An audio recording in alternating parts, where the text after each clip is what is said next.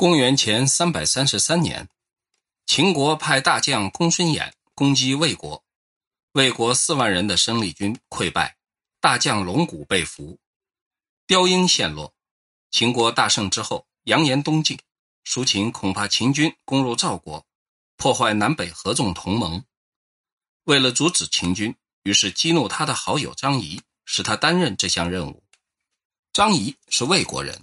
跟苏秦同时是鬼谷子先生的学生，学习纵横捭阖的政治谋略。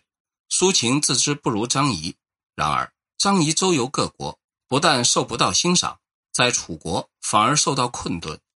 苏秦于是请他到赵国，而又故意侮辱他。张仪羞愤交集，认为列国中只有秦国才有力量打击赵国，就投奔秦国。苏秦秘密派他的随从。用大量的金钱帮助他，张仪遂得以觐见秦国国君嬴驷。嬴驷大为高兴，任命他担任外籍顾问官，也就是客卿。这个时候，随从告辞说，苏秦对秦国将攻击赵国这件事情十分忧虑，因为他可能破坏苏秦提倡的南北合纵同盟，认为只有你才可以攫取秦国的权柄，所以把你激怒。叫我帮助你，一切出于他的一番苦心。张仪恍然大悟说：“原来如此啊！我掉到了苏秦的谋略中，却不知道，我比他相差太远。待我向苏秦叩谢，只要苏秦再试一天，张仪定尽全力。”这里插一句：庞涓跟孙膑，苏秦跟张仪，以及管仲跟鲍叔牙，他们是古代三对传奇性的友谊。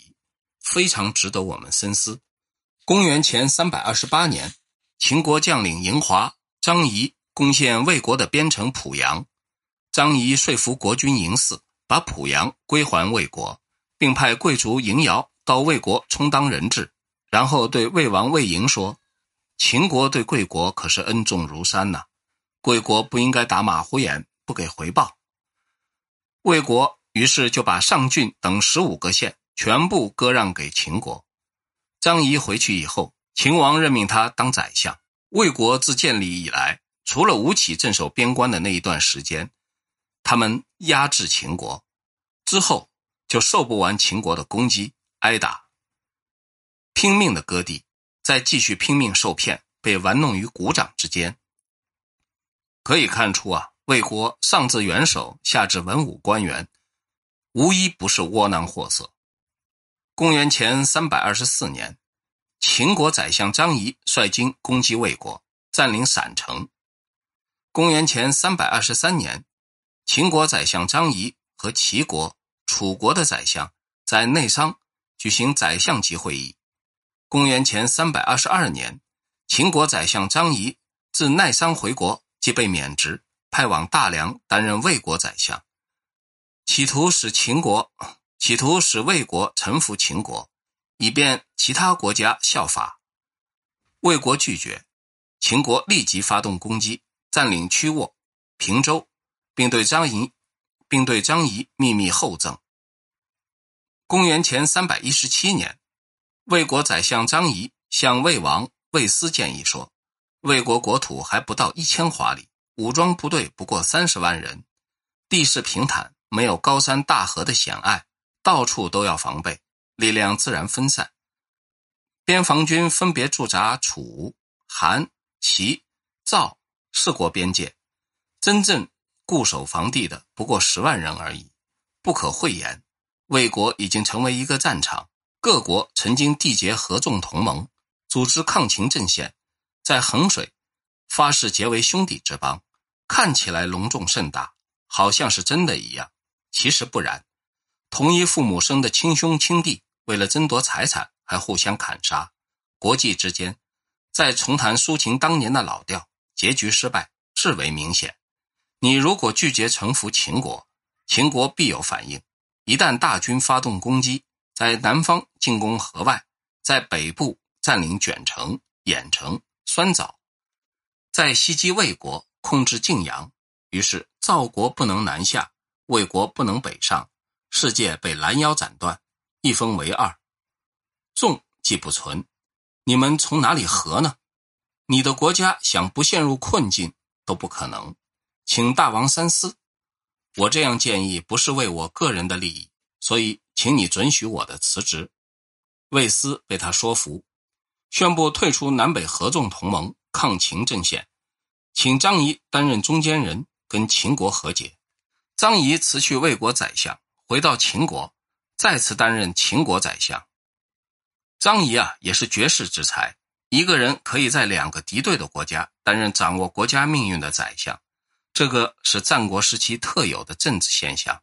不过，类似苏秦、张仪这种纵横国际的智能型宰相，可能只有尊贵的名义，处理若干特定的外交事务、国防军事以及内政上重大的决策，恐怕他们都不能参与。八国和蜀国发生战争，同时向秦国请求援助，秦王魏斯。打算趁机南下征服蜀国，一则因道路险恶，恐怕难以行军；二则呢，又怕韩国得到消息后趁虚攻击，他犹豫不决，难以确定。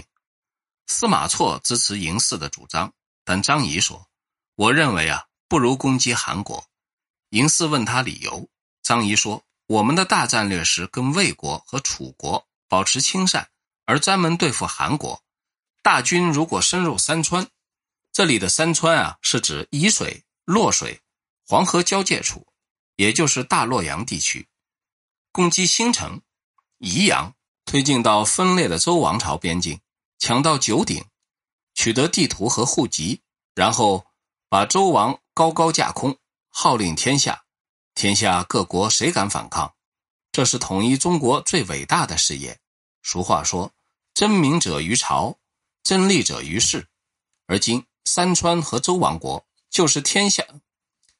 而今山川和周王朝就是天下的朝和氏，大王不去夺取，却涉足到蛮族部落间的内斗，距离统一全国的伟大事业可是遥远的很呐。司马错说：“不然，想要国家富有，必须先使土地广阔；想要军队精良，必须先使人民生活水平提高；想要一统天下。”必须继续不断为国家和人民谋取福利，这三项如果做到，伟大的工业不招自来。现在秦国土地既小，人民又穷，我的意思是啊，先从容易的地方开始。像蜀国，不过西南地区的一个部落，恰恰出现了四李逵、紫寿星之流的混蛋酋长。我们攻击他，好像是豺狼攻击一群绵羊，占领他们的土地。正好开拓我们的领土，夺取他们的财产，正好富足我们的人民，不必经过大的伤杀，他们就会屈服。消灭一个国家，全天下不认为那是残暴侵略；取得四海之内最大的利益，全天下不认为我们贪心无厌。这次军事行动，无论名义和实质，都是堂堂的仁义之师，显示我们除暴安良的美德。如果进攻韩国，挟持仍拥有天子名义的周王，那将是被人诟病的罪行，而未必有实质上的利益。冒不义的恶名而攻击天下都不愿意别人攻击的小国，我们将面对不能控制的危机。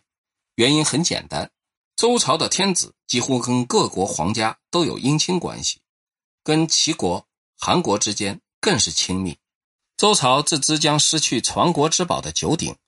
韩国自知要丧失山川，两国是将动员全部力量联合抵抗，还会向齐国和赵国求援，向楚国和魏国求和，弄得急了。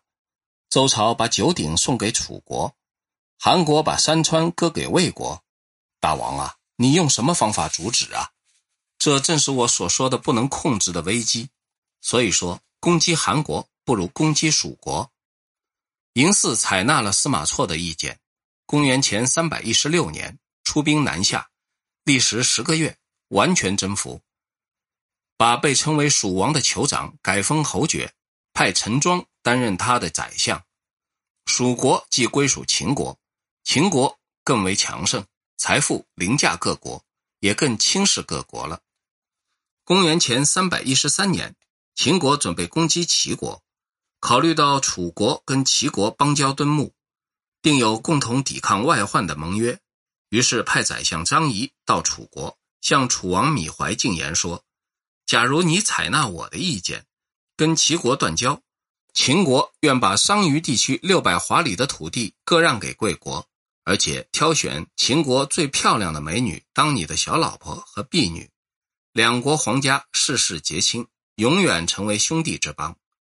米怀大喜过望，立即承诺。政府所有的官员都为这场丰收的外交谈判祝贺，只有陈轸面色沉重。米怀生气地说：“我不用兴师动众，平白的得到六百华里的广大土地，大家都高兴。为什么只你一人不高兴？是何居心？”陈轸说：“我忧虑的是，商夷地区啊，不可能纳入我们的版图，而齐国在平白受辱之余，将跟秦国结盟。”齐秦结盟之日，也就是我们楚国开始受难之时。米怀说：“告诉我你的理由。”陈轸说：“秦国所以这么看重我们，是因为我们有齐国这么个强大的盟邦。一旦跟齐国断交，我们就孤立在这个世界上了。秦国对我们还有何惧？怎么会牺牲商於地区六百华里？张仪回国之后，必定食言。”是我们在北边丧失了盟邦，在西边又制造出敌人，结果是齐秦两国必然对我们夹攻。为国家打算，最好只是西装绅士，假装要跟齐国闹翻，然后派人随着张仪去秦国接收土地，等他们真的把商於割给我们，我们再跟齐国决裂也不迟。米怀咆哮说：“闭上你的臭嘴！”我要叫你亲眼看见这场谈判所得到的果实。于是，请张仪兼任楚国宰相，自送最贵重的礼物，宣布跟齐国断交，下令关闭边界关卡，派一位将军随张仪到秦国办理手续。到了秦国，张仪突然从车上摔下来，闭门休养三月之久，一直不肯露面，也不朝见国王。米怀思量说。张仪莫非认为我们跟齐国断交断得不够彻底？于是派勇士宋仪拿着宋国的护照到齐国，辱骂齐宣王田辟疆。田辟疆气得眼冒火星，立刻改变一向跟秦国敌对的立场，转过来跟秦国结盟。等这件事情发生之后，张仪才召见楚国使节，他一脸惊讶地说：“你待在这里干什么？还不去接收我承诺的土地？”从某处到某处六华里，楚国使节好不容易才弄清楚自己的耳朵没有听错，急急回报米怀。米怀这时候跟田必江的反应是一样的，立刻眼冒火星，下令全国总动员向秦国攻击。陈轸说：“大王，我现在可以开口了吧？攻击秦国不如割让一个重要城市给秦国。”破坏他跟齐国的盟约，要求跟我们合力攻击齐国。那么，我们虽在西方丧失土地，却在东方得到弥补。如今，我们既跟齐国把关系切断，而又指控秦国欺骗我们，是我们既努力促使他们两国联盟，又努力招来各国攻击，是将受到可怕的伤害。米怀正气得发昏，哪里听得进去？任命大将屈盖。当统帅，向秦国推进。秦国立即反应，任命庶长魏章当统帅，起兵迎战。公元前二百一十二年春季，秦国大军跟楚国大军在丹阳决战，楚兵团大败，官兵阵亡八万人，统帅屈盖以及高级官员及皇家贵族被俘七十余人。秦兵团遂深入汉中郡，米怀得到消息，浑身发抖。挫折更使他丧失理智，下令征召所有可能征召的部队，跟秦兵团在蓝田决战。楚兵团再度大败，韩国、魏国听到消息后，趁虚向楚国攻击，抵达邓城，米怀这才恐慌，只好向秦国屈膝，召回残余部队，割让两个城池给秦国，缔结合约。公元前三百一十一年，秦王嬴驷。派使节觐见楚王米怀，愿把秦国武关以东的土地割让给楚国，而交换楚国的黔中地区。米怀把张仪恨入骨髓，回答说：“我不要武关，也不要交换，我只要张仪。只要把张仪交给我，钱中帝双手奉上。”张仪听到后，愿意前往。嬴驷说：“楚王会杀了你，你去岂不是自投罗网？”张仪说：“秦国强大，而楚国衰弱，有大王在，他们不敢对我怎样。而且，我早在他们心脏地带埋伏法宝，那就是芈怀最宠爱的官员荆上，他早被我收买。荆上同时也得到芈怀最宠爱的小老婆郑袖的信任，郑袖说的话，芈怀全听。张仪到了楚国，仇人相见，分外眼红。”米怀把他囚入天牢，就要处宰。京上对郑袖说：“秦国对张仪至为倚重，听说已经提出要求，愿用上庸地区六个城市和一批秦国的美女来赎张仪。到时候，咱们大王一方面看土地的份儿，一方面又对秦国心怀敬畏。秦女既然美丽绝伦，又有身世显赫的娘家，必然把大王掌握在手心。”你可要坐冷板凳喽！郑袖大吃一惊，不分昼夜地向芈怀哭诉说：“人臣做事既令有过分之处，不过尽忠他的主人。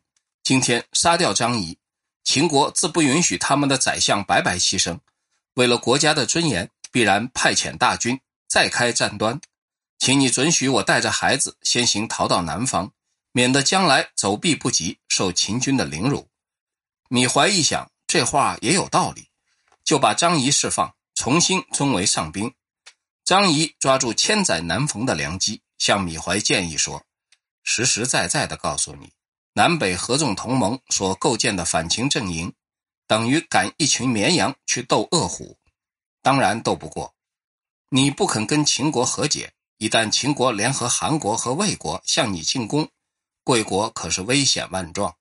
秦国所属的八国、蜀国在你的西方。”如果大军东征，顺岷江而下，一日行五百华里，不出十日抵达感关。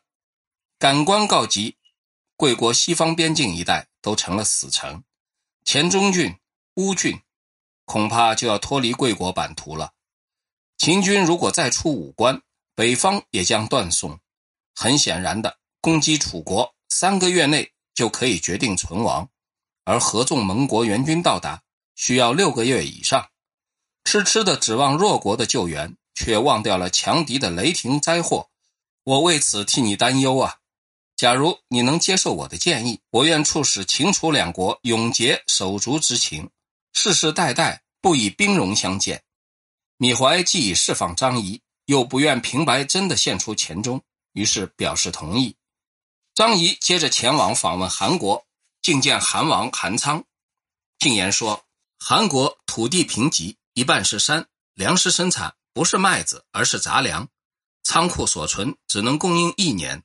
现役军人不过二十万，秦国武装部队有一百万之众。东方各国军队作战时身披重甲，头戴铁盔，笨重不堪；而秦军进入战场却扔掉盔甲，赤膊露胸，左手提人头，右臂夹俘虏，战将孟奔，乌获之辈，永不可挡。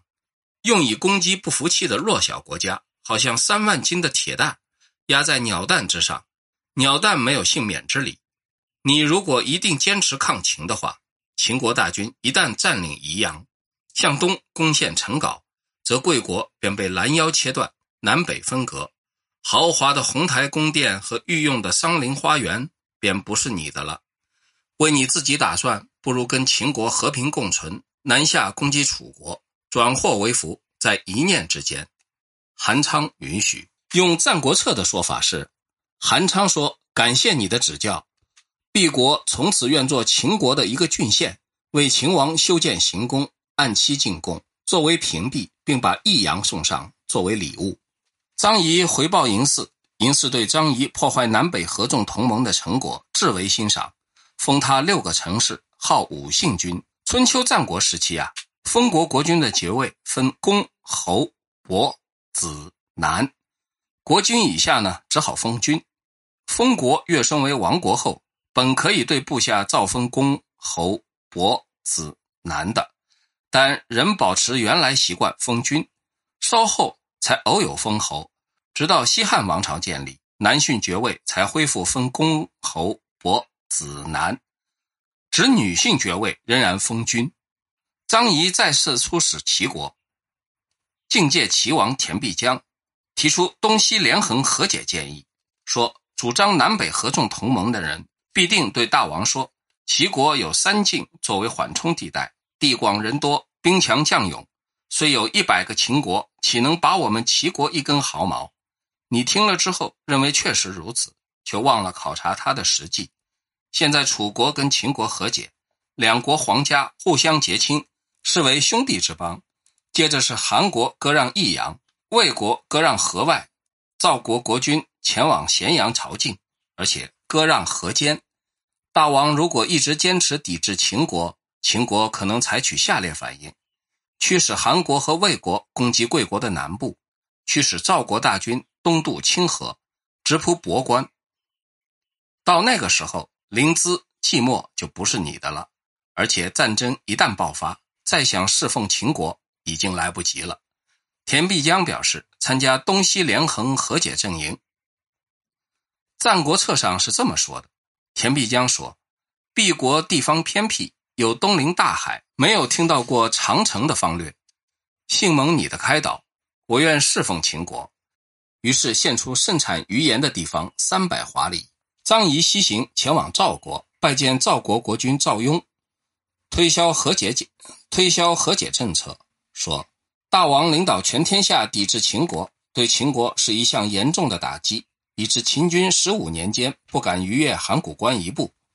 你的威望震慑山东广大世界，秦国受到强大的压力，只好不断更新装备，发展农业，储蓄粮草。提心吊胆，不敢一点放松，唯恐有一天你们发动大军惩罚我们的过失。而今，秦国仰仗大王的威力，征收、征服巴蜀，兼并汉中，兼并汉中，包围分裂为二的周王朝，前锋直抵白马津。秦国虽然在西方边陲，可是怒愤之情已压制得太久。我们那些并不害怕的破落部队，正在渑池集结，盼望北渡黄河，跨过漳水，进据潘武，在贵国首府邯郸城下驻营，使当年周王朝讨伐子寿星的历史重演。因此，先派我来通知大王的左右，请注意的是，秦国目前跟楚国亲如兄弟，而韩国、魏国已经屈服，齐国。更献出他们的产盐产鱼的富饶土地，这一切等于砍断了你们赵国的右臂，形势至为明显。一个断了右臂的家伙，而跟人决斗，又没有人帮助，孤单单面向强敌，想不被打倒绝不可能。好吧，既令贵国仍要奋战，那么秦军分兵三路，一路进居武道；齐国大军渡清河，向邯郸挺进，一路进居成皋。秦国、韩国、魏国两国军队在河外，韩国、魏国两国军队在河外行动，一路屯兵渑池。四国同心合力，克期发动攻击，赵国必然灭亡，遭四国瓜分。请问你如何阻挡？为大王着想，与其冒这么大的危险，招惹这么多麻烦，为什么不放弃对抗，而跟楚国和解，永享太平？世世成为兄弟之邦呢？赵雍应允。《战国策》中是这么写的：赵雍说：“我父亲在位时，李队当宰相，掌握大权，蒙蔽老爹，独断专行。我那时正在深宫读书，不能参与决策。等到老爹去世，我年纪还小，执政的日子太短，但心里已经疑惑，觉得南北合纵同盟跟秦国对抗，不符合国家长远利益。”正要改变立场，准备行装，要到秦国道歉。恰好你大驾光临，给我们恳切指示。赵雍遂率领战车三百乘，到渑池跟秦王见面，割让河间。张仪继续访问，北上到燕国，向燕王姬平说：赵国国君已经到秦国朝觐，而且割让和见，表示诚意。全天下只剩下贵国不肯改变，好吧。秦国大军一旦进驻云中、九原，然后促使赵国对贵国攻击，这易水、长城都不会再是大王的土地。形势很明显，齐国也好，赵国也好，不过是秦国的郡县，不得秦国允许，他们不敢随便动武。贵国如果向秦国靠拢，就永远消除齐赵的威胁。吉平认为合理，割让衡山北部五个城市求和。《战国策》是这么评说的：吉平说，燕国远在蛮荒，看起来庞然大物，实际上好像一个婴儿，舆论都不正确，谋略也不能解决问题。幸而贵宾指教，我愿和全国国民一同接受秦王英明的领导。先奉上衡山的五城作为敬礼。公元前三百一十一年，张仪兴高采烈地返回秦国报功。然而事情发生变化，还没有走到咸阳，嬴驷一病而死，儿子嬴荡继位，是为武王。嬴荡当太子的时候就不喜欢张仪，等坐上宝座，臣僚们趁机而起，纷纷打张仪的小报告。各国听到消息，先后放弃和解。东西连横阵线消失，南北合纵同盟再建。秦国宰相张仪了解自己的处境，不愿意重蹈公孙鞅的覆辙，急谋脱身。于是向秦王嬴荡进言说：“为了秦国的利益，必须使东方国际上发生变化，大王才可以得到更多的土地。人人皆知，齐国恨透了我，我在哪一个国家，他就会攻击哪一个国家。